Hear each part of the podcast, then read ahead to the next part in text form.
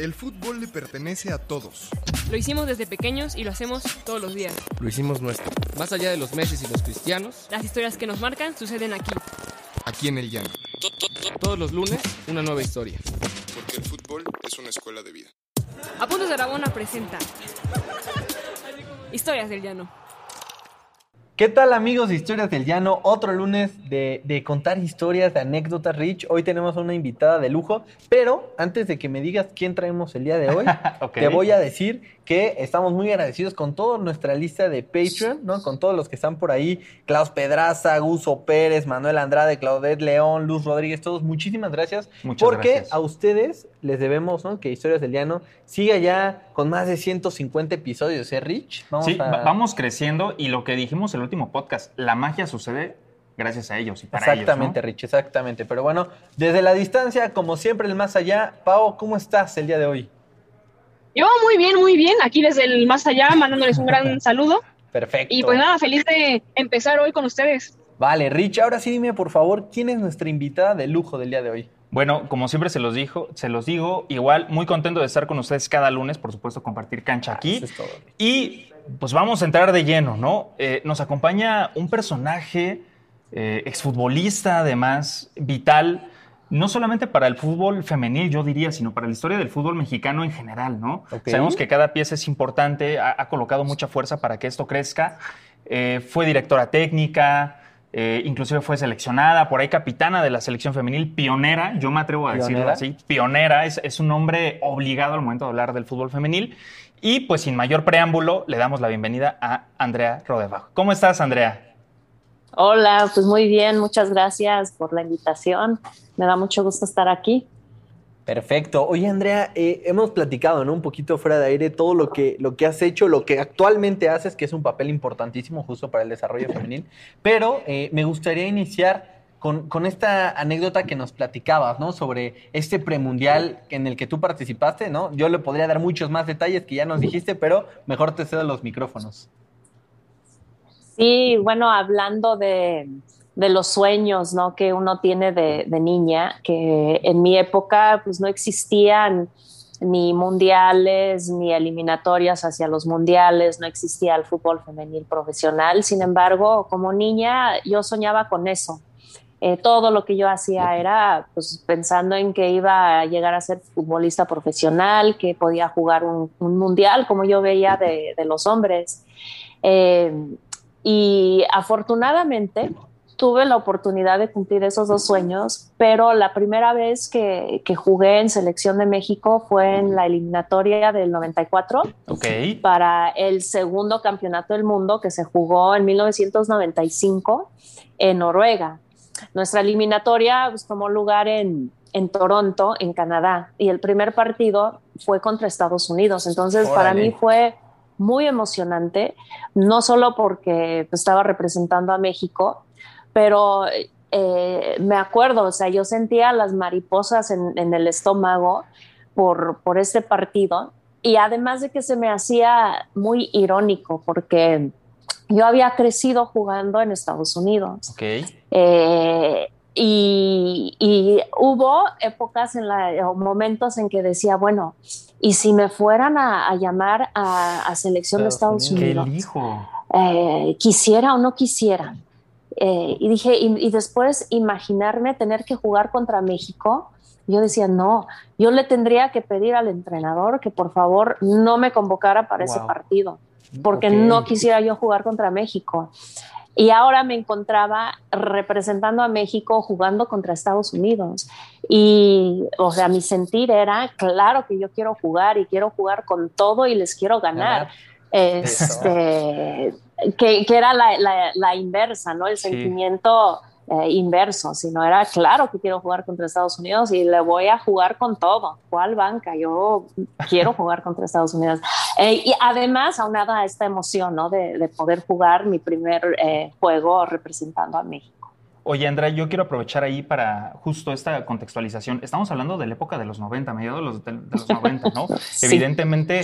eh, ¿No había liga? No, no había liga aquí, aquí, en, aquí en, en nuestro país. Eh, no estaba pues podríamos decir profesionalizado, ¿no? Entonces era una etapa completamente diferente. He muy ahí difícil, la, muy importancia de, de- de esto que nos cuenta Andrea, ¿no? Había salido de la universidad, Ok. eh, estaba de hecho jugando profesionalmente en Japón y me tocó en el eh, Inter del torneo que es en, en Japón, que tenía dos partes, dos vueltas. Eh, me tocó regresar a México y fue toda la etapa de la preparación para, para este premundial con, con selección. Pero sí, efectivamente, no existía absolutamente nada. De hecho, no hubo una preparación. Eh, aprovecharon un, un nacional de fútbol rápido que se había jugado para tener reunida a futbolistas representando a diferentes estados. Se hizo una, una visoría de 15 días Wow. y este y, y- y nos preparamos otros 15 después de que seleccionaron a la, a la- hicieron la lista final y nos fuimos a- al mundial, o sea, con un mes de preparación. Entonces fue una época muy precaria en ese sentido, no había estructuras, no había planificación, no había nada, pero lo que sí había era siempre pues mucha emoción, ¿no? Sí, claro. Porque se estaban cumpliendo sueños, sueños que pues, evidentemente todas compartimos, pero pocas tienen la oportunidad de cumplirlos. Yo aquí, Rich, antes de preguntarte, Andrea, sobre ese paso por Japón, ¿no? Le voy a ceder la palabra a Pau porque ella también, Sí. yo sé que tiene alguna pregunta porque las dos estuvieron en ese proceso, ¿no? De ir a un mundial. Yo hace- a Pau hace poco la vi con una foto, ¿no? En los pinos, cargando la bandera y todo. Eso. Entonces, abanderada, abanderada. abanderada de lujo. Entonces, yo sé que Pau, yo sé tienes alguna pregunta para, para Andrea. Realmente con Andrea tengo dos, porque bueno, la Bueno, primera es básicamente ¿en dónde estudiaste la, la universidad y en dónde jugaste? Asumo que fue en, en- en Estados Unidos y básicamente lo que me gustaría preguntarte es cuál, o sea, si había realmente mucha diferencia entre lo que encontraste en esa preparación para el premundial y lo que de alguna manera tuviste día a día en el fútbol colegial. Y en segunda, si no me equivoco, e- es que estoy casi segura que tú estabas como entrenadora en el premundial, en un premundial 10 años después casi, en Puebla. Sí. Y me tocó ser balonera en, en, en Ah. algún. Órale, órale. Esa no me la sabía. Rich. Historia de la infancia, ¿eh? Sí, Sí, historia te de la lo- infancia. Te lo juro, estaba guardado, estaba una portera que le decían barrilito esto, y te quería preguntar, o sea, después de, o sea, justo de una diferencia de 10 años entre premundial y premundial, Wow. de jugadora a DT, ¿cuál fue el gran cambio? Sí, ay, mira, qué curioso. Sí, es que el mundo del fútbol es pequeño y más aún el del fútbol femenil, pero eh, la diferencia entre mi preparación universitaria y la de la selección en esa eliminatoria, bueno, sí, un mundo de diferencia. Yo jugué en la Universidad de California en Berkeley. Eh, para ese entonces, eh, este circuito universitario en Estados Unidos, pues era muy importante, ¿no? Era el circuito más fuerte y a lo que aspiraban todas las que, las que jugaban fútbol, porque era poder jugar a ese gran nivel, además de poder conseguir una, una beca y hacer una, una carrera. Entonces era una preparación y eran entrenamientos todos los días y competencias cada fin de semana, si no es que había eh, jornadas dobles, ¿no? Órale. Entonces, eso en comparación a lo que tuvimos para el premundial, que era selección nacional, pues insisto, tuvimos un mes de preparación y, y- no exagero cuando digo que eh, nos ponían a, a entrenar y había jugadoras que se lesionaban eh, en un entrenamiento porque no tenían la, la, este, eh, la habitud de estar entrenando, porque en esa época se llegaba a jugar en México en diferentes ligas eh, el fin de semana, nadie entrenaba, todas trabajaban, todas estudiaban y llegábamos y jugábamos. Entonces de repente estar concentrada y tener que entrenar una o dos veces al día en el SECAP en preparación al, al premundial, pues claro, después de dos sesiones, eh, dos o tres días, ya para el cuarto, pues ya, este, el, el- el cuerpo se, se había cansado, ¿no? Entonces, eh, pues sí, er- era un mundo, un mundo de diferencia y por eso la importancia hoy día de esa liga que, que- tenemos, la profesional, porque hasta que eh, empezó a organizarse la Liga MX femenil, sí ha mejorado, hay muchas más opciones, había más opciones para las jugadoras para jugar en diferentes ligas. También ya los equipos estaban entrenando dos este, veces a la semana, pero lo que bien sabe a nivel internacional es que Hoy día ya no se puede con dos o tres entrenamientos a la, a la semana. O sea, eh, las, seleccionadas las selecciones nacionales más importantes, más fuertes del mundo son las que tienen jugadoras que están entrenando todos los días y compitiendo cada fin de semana. Entonces, a hoy día, gracias a la Liga MX, las jugadoras pueden prepararse día a día y competir a lo largo de 10 meses. Es sumamente importante y esa fue la gran diferencia entre la preparación que se, yo pude haber tenido como universitaria que como seleccionada en mi época.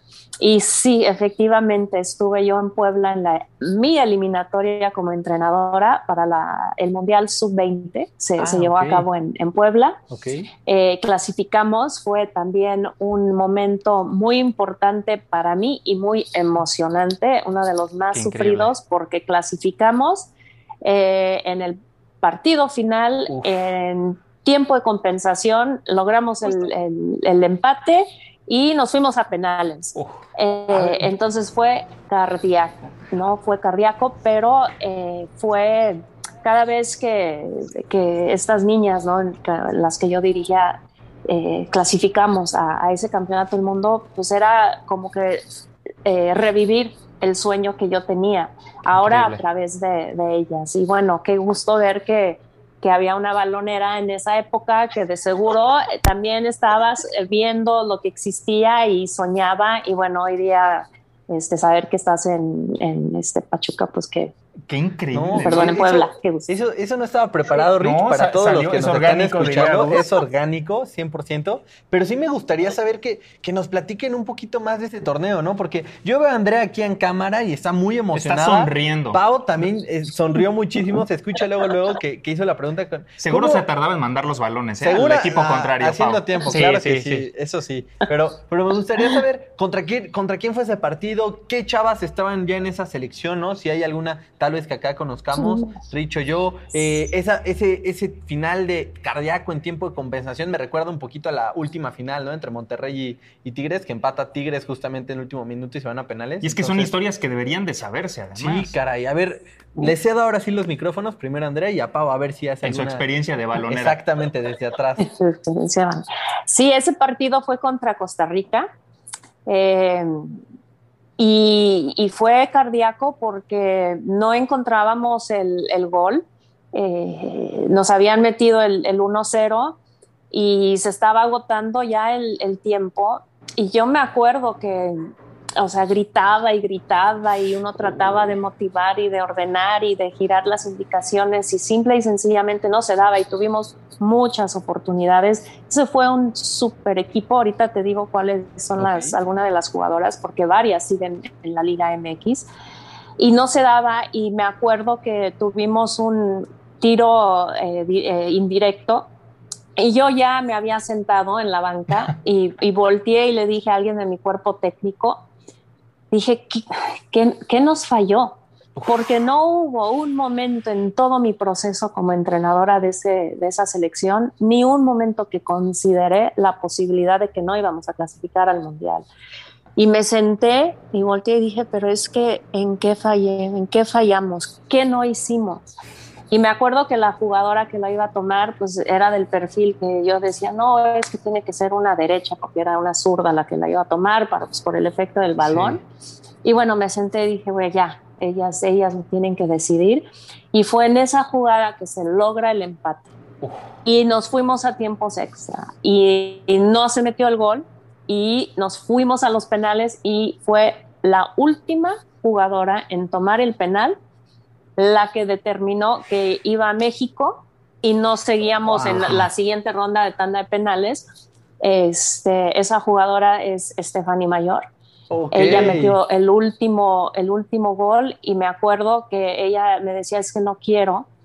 Y habíamos entrenado penales, los habíamos entrenado y, y ella me, me, decía, pero no quiero. Le dije, Fanny, no te, se había puesto nerviosa porque la última vez que habíamos entrenado, como nuestra portera ya la conocía, sabía a dónde mandaba ella el balón Claro. y se lo había este, detenido. Y le dije, ¿dónde siempre la tomas? ¿Dónde siempre la tomas? Porque pues, esto es Costa Rica, no te conocen, no saben a dónde mandas el penal. Claro. Y lo tomó y lo mandó raso, lado derecho, la portería y lo metió, ¿no? Entonces, o sea, era, o sea, muchísimas, muchísimas emociones y, y nos fuimos al, al Mundial, pero ese equipo estuvo Stephanie Mayor, eh, Liliana Mercado, este, Yalu Mondragón, Charlyn Corral, No, eh, bueno. Ceci Santiago, aunque cracks. ella fue muy, muy joven. ¿no?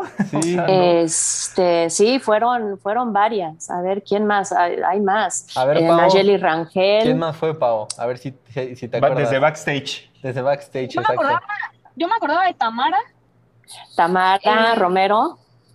exacto. Eh, Charlene, creo, porque fue como la primera vez que la vi así, este, en vivo y a todo color, Ok. Sí. ahí en, o sea, en la línea de banda. Mm, La Sí. portera no me acuerdo cómo se llamaba, pero me acuerdo que le gritaban barrilito. Se llama Erika. Ándale, Erika. ándale. Pero yo me acuerdo que fue, o sea, fue, fue cardíaco y aparte, bueno, o sea, pues como cumbre mundial, fueron varios días y hubo uno de los partidos que tuvieron que llovió, llovió de manera torrencial. Y ahí estábamos todos, todos los baloneros con, con el Aguantando. impermeable esto. Y para la final yo llegué medio enferma, pero era como de, pues, hay que ir a ver la final. Y sí, o sea, al final fue, padre, fue cardíaco y pues ahí estábamos, justo, o sea, pues justo viendo los penales ahí en la, en la línea de banda. Sí. Este, y ver la emoción de cómo se logra el pase y ver a todas felices, todas brincando, todas, o sea, como en esta gran alegría que creo que nadie entiende hasta que la vive. Claro. Si yo me emocionaba con mis penales ahí en el llano, ¿no? Eh, En los domingos ahí en Simón Bolívar, final de sexta de primaria. No, o sea, de verdad que, que, que trato de, de acercarme y, y yo supongo, bueno, seguramente así es, las personas que nos están escuchando también estarán contagiados con esta emoción. ¿no? Sí, y, y siguiendo en esta vorágine justamente de, de sentimientos, eh, yo, yo quiero que ahora que rebobinemos un poquito eh, el cassette, ahora que estamos ahorita muy vintage, retro, ¿no? ¿eh? Qué sí, retro. sí, sí. Eh, ¿cómo, cómo fue esta experiencia de haber jugado en Japón? ¿No? O sea, porque estamos hablando del fútbol femenil también. Sí, Japón es potencia, ¿no? O sea, Japón es una selección muy importante, ya ganó igual su mundial, Sí. si no me equivoco, en 2011, ¿no? En, en Alemania. Pero, pero sí me gustaría también ¿Cómo, cómo- conocer. cómo llega esta aventura? A mí, a mí me parece increíble porque inclusive es, es algo que tal vez muchos desconocemos. Bueno, la verdad es que eh, fue mucha suerte. Eh, como había jugado en el circuito universitario en Estados Unidos, había en Japón un entrenador brasileño que se llama Julio Espinosa. Los eh, reglamento establecía que si no concluyes tu contrato, no te puede volver a contratar otro equipo hasta que no termine el periodo de ese contrato original. Ok. Entonces él no podía trabajar en el, en el varonil, pero el presidente de la empresa que, que este, tenía el equipo femenil que se llama Shidax, pues sí podría eh, dirigir en el circuito femenino. Entonces él lo fue y lo buscó. De hecho, Espinosa ya se había regresado a, Brasil y le propuso dirigir a su equipo eh, femenil con el fin de evitar que bajara a la segunda división. Ese fue el, objetivo.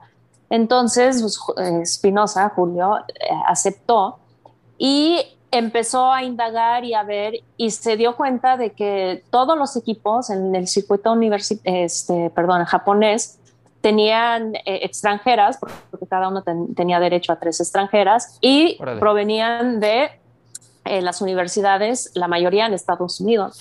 Y de casualidad llegó a Santa Clara, California, y conoció a un, otro brasileño, ex entrenador mío, y le, dije, le planteó, le dijo, yo necesito contratar a tres extranjeras, necesito una portera, una mediocampista y una delantera para eh, Japón.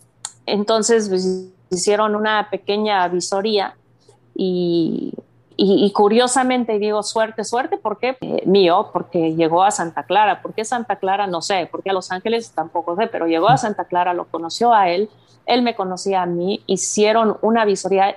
Yo ya estaba, de hecho, eh, estaba en México, pero había ido a Estados Unidos porque en ese, en ese entonces corría maratones y había corrido el maratón de San Francisco cuando me, me hablaron y este y por eso mucha suerte, El o sea, se dieron, se dieron Sí, muchas el cosas. destino, el destino. Wow.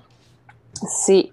Y bueno, me dijo, tiene, tendrías que estar en Japón en 15 días. Oh. Este, y dije, perfecto. Eh, entonces, pues regresé a México, me di de baja mi maestría y me fui. Y estuve a los 15 días en la pretemporada en Hokkaido, en, en Japón. Increíble. Rick, Supercampeones, increíble. me siento en supercampeones aquí con Roberto, ¿no? El, técnico. No, qué padre, qué padre experiencia. Oye, Andrea, y justamente ya avanzando, ¿no? Ya nos comentaste que fuiste entrenadora también de, de la selección sub-20, ¿no? Femenil. Pero ¿cuál ha sido, me gustaría llegar a esta parte de cómo, cómo ha evolucionado tu carrera en los últimos 10 años y que también nos compartas tanto a Pau, a Rich y a mí, tu experiencia actualmente, ¿no? Porque es muy importante para el fútbol femenil. Sí, pues la verdad es que, como yo les comentaba, yo seguía el balón porque mi pasión era jugar. Para mí no había como, como jugar fútbol. Y por eso eh, Berkeley, por eso eh, o sea, Japón. entre Berkeley y, y, este, Japón, pues estuvo Francia, que dice que me fui Ah, a ok. perfeccionar en francés, pero la verdad es que me había ido a Francia una para, sí, aprender el francés, pero también yo quería evitar tener que ponerme a trabajar y sacrificar el fútbol. Entonces dije, bueno, si sigo estudiando, eh, puedo seguir jugando. Eh, entonces eh, jugué en Francia y cuando regresé nuevamente dije, bueno, ahora a qué me voy a dedicar y dije, pues voy a, este, la otra carrera que había estudiado, se llama Estudios Latinoamericanos, dije, voy a seguir estudiando, voy a hacer una maestría, para esto era este, en, en México. Y bueno, llega un momento después del Mundial del 99 que, que sí digo, bueno, de, del fútbol no se puede vivir. Eh, ya cumplí mi sueño, ya había jugado profesionalmente en Japón y había jugado el, el Mundial. Y es en ese momento que dije, ahora sí ya sé lo que quiero ser cuando sea grande, ¿no? Quiero ser entrenadora porque Claro. había un auge en México y muchas niñas que querían jugar, pero no quien las quisiera entender, porque pues, como dijeron, siempre fui, siempre he sido, o sea, pionera de las primeras, de las primeras en, en jugar, de las primeras en este, eh, no sé si eh, la primera en, en jugar, la primera eh, en ser, en, una de las primeras en ser entrenadora, porque no fui la, la, la primera. Eh, la primera en dirigir una selección femenil en, en, en. México. En, y, pero la verdad es que nunca lo planeé, ¿no? Simple y sencillamente esta lucha que, que había sido en algún momento por el poder jugar se convirtió en el poder vivir de esto. Ahora quiero Sí. vivir del fútbol, ya no juego, quiero ser entrenadora. Eh, y ahora se, se- se- se- tuve la también, no sé si fue también suerte o simple y sencillamente no creo que haya sido suerte porque también mucho tiene que ver con esta trayectoria, pero también los estudios, que es uno de los mensajes muy importantes, es la importancia de- del estudio. Pues cuando termino mi proceso en selección nacional como entrenadora, yo ya había empezado a ayudar a la FIFA en sus programas de, de desarrollo. Y el fútbol femenil a nivel mundial también ha estado creciendo eh, de forma muy rápida. Claro. Es el deporte más este, practicado por las mujeres a nivel mundial. Eh, está creciendo rápidamente a tal grado que o sea, ya van a ser 32 equipos los que, los que participan en un campeonato del mundo. Y por lo mismo, hay países que necesitan apoyo y en su desarrollo de fútbol femenil. Entonces, hoy día me dedico a ser consultante técnico y ayudo a los países en sus programas de desarrollo, sean estrategias para el fútbol femenino, creación de ligas, este, eh, eh, fútbol eh, base infantil, el fútbol juvenil, puede ser en fútbol de alto rendimiento, dependiendo de lo que, lo que busca cada, cada este, federación, pero eso es lo que, lo que hago hoy día. Y es algo que realmente nunca dije, como les dije, o yo de niña dije, quiero ser eh, eh, futbolista profesional. Nunca dije, quiero ser mi entrenadora, porque nunca lo, lo pensé, nunca tuve el ejemplo, nunca vi mujeres entrenadoras, entonces nunca se me, se me había ocurrido hasta que llegó el momento. Nunca dije quiero ser consultante técnico para el fútbol femenino, no, pues porque eso nunca ha existido. Entonces siempre he sido como Claro. que las pioneras, las que van a, este, Abriendo el paso, al generando, abriendo estos espacios.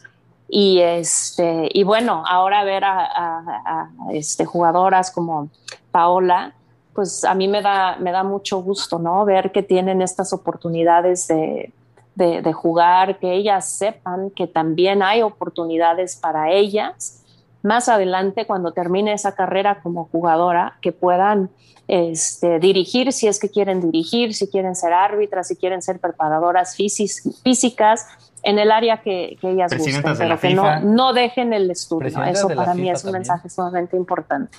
No, yo pues nada, digo, si en algún punto me quiere contratar Andrea, pues Ah, bueno, yo eso, ¿no? eso. Este, no, eh, y pues nada, yo que básicamente crecer y preguntarte que quizá, a pesar de que siempre, como bien dices, ¿no? Las mujeres quizás se hacen el camino al andar porque no tienen eh, modelos claros, al menos cuando empiezan en muchos eh, sitios. A futuro, ¿qué sigue para Andrea? Wow, la, la verdad, este, no, no lo sé. En esta posición para mí es, eh, es nuevo porque es el lado de lo que es la, administración de- del deporte, de- del fútbol, lo que es la implementación de programas y de proyectos, todo lo que implica la, este, la gobernanza, que pues, el- o sea, si nunca me veía como entrenadora, que se me hace un paso muy natural, pues menos en la posición en la que estoy, pero estoy aprendiendo mucho y me doy cuenta de la importancia de eh, las posiciones fuera de eh, el campo. ¿Por qué? Porque eh, es donde se toman las decisiones, ¿no? Y les había comentado que, que mi, mi lucha siempre había sido por, por jugar y poder, este, eh, el, derecho a jugar. Cuando eres jugadora, cuando eres entrenadora, incluso estás en el campo, pues estás eh, presionando eh, hacia arriba, ¿no? Estás pidiendo que los directivos, los que estén a cargo de los clubes o las ligas, o las federaciones, pues tomen las decisiones correctas, ¿no? Pero cuando uno está en la posición en la que hoy me encuentro, me doy cuenta que mi presión no es de abajo para arriba, sino de arriba para abajo. Y eso es muy importante porque cuando viene de arriba para abajo tienden a escuchar más. Eh, entonces, por eso la, la importancia de la posición, porque entiendo de, la importancia de estar en una posición de toma de decisiones, pero eh, donde ponen más atención la gente que está tomando las, eh, las decisiones que afectan a las entrenadoras y las jugadoras y las, A las este, baloneras. árbitras. Sí, y las baloneras también. Sí, no, definitivamente fue una, una gran historia, Andrea. De verdad, muchas gracias por haberla compartido con nosotros y con todos aquí en la audiencia de, de Historias del Llano, ¿no? Eh, igual el sábado, Rich, el sábado pasado, México jugó en el Estadio Azteca contra Costa Rica, ¿no? Justamente como, como ahorita lo decía Andrea, ¿no? Ah, parece que estamos haciendo premundial. aniversario, ¿no? Sí, hasta parece. Sí, Rich, tienes Ándale, razón. el Pero- destino, el Pero destino. justamente con, con esto cerramos porque son las decisiones las que llevan a que la selección mexicana esté eh, ahora sí con, con otra, con otra cara, ¿no? Hablo propiamente de Ana Galindo, ¿no? Hablo propiamente de Maribel, Maribel Domínguez, Domínguez. de Mónica Vergara, ahora en selección mayor, las convocatorias, verlas en el Estadio Azteca y ojalá que se sigan manteniendo, como dice Andrea, estas decisiones que repercutan de manera positiva en el fútbol Sí, que es algo profundo y que no solamente sea algo para querer quedar bien. Exactamente. Creo, que eso es importante. Al- algo que deje su, su huella, ¿no? En el, en el pasar de los años. Rich, si, si juega la selección mexicana femenina de la SECA, tenemos que ir. ¿no? Sí, bueno, que, cuando que haya podamos- público, sí, cuando claro, haya público, claro, claro. evidentemente. Pero tenemos que ir y ahí, claro, a ver si, si nos encontramos Andrea, ¿no? Si Pau Ahí, nos ahí en tu palco, ¿no? La Ahí podemos en el invitar, palco ¿no? también, claro que sí, claro que sí. Pero, pero bueno, Andrea, muchísimas gracias, Pau. También hasta la Bella Irosa, yo sé que andas por allá. Eh, eh, un saludo, un abrazo. Rich, cerramos. Pues nada, sí, yo, yo agradecer, yo contento por esta historia. Eh, creo que sobra cualquier otra cosa que yo pueda mencionar, nada más de verdad, un placer y un honor, como siempre, estar contigo, Gus, pero como siempre también lo digo, estar con Pau, ¿no? Que sabemos Ah, lo que claro. representa a Pau, es la verdad. Ahorita dejo que se despida y, por supuesto, Andrea. Le cedo los micrófonos. Hombre, muchísimas gracias y a, a, pues a todos un feliz lunes y pues nada, un abrazo y que siga esto. Sí, este, también muchas gracias por, por la invitación y, y qué gusto eh, lo de Pau y que había sido balonera. Hoy día eres jugadora, ¿correcto? Sí, correcto. Y eh, sí, lo único que yo te puedo recomendar es que realmente lo disfrutes, este, vívelo al, al máximo, porque para mí lo máximo fue jugar. O sea, mi pasión por el fútbol es jugar. Si yo me pudiera quitar eh, 30 años, ponerme en tu, en tu lugar y cambiar, con gusto lo haría, con el hecho de poder seguir jugando fútbol. Entonces, la verdad es que disfrútalo muchísimo y saber que, o sea, prepárate y, y van, van, a haber más, más oportunidades para, para ti y para toda tu, tu generación en diferentes espacios. Ah, muchísimas gracias, Andrea. Con eso En cerramos. verdad, es un Rich. honor Bueno, hablar eso. Qué honor, qué honor, qué gran Nos- capítulo. Nos despedimos. Nos despedimos sin antes decirle a todos los que están aquí que se pueden unir a nuestra lista de Patreon, ¿no? Para seguir haciendo historias del llano todos los lunes, 6 de la tarde, en nuestro sitio web, pero también en Spotify, ¿no, Rich? Porque pues Por andamos, andamos renovando. Y gracias por estar en en Historias del Llano. Historias del llano. Hasta la próxima. Hasta luego. Gracias a ustedes por la invitación. Bye bye. ¿Quieres más historias? Síguenos en todas nuestras redes sociales como Apuntes de Rabona para ver el mundo desde el fútbol.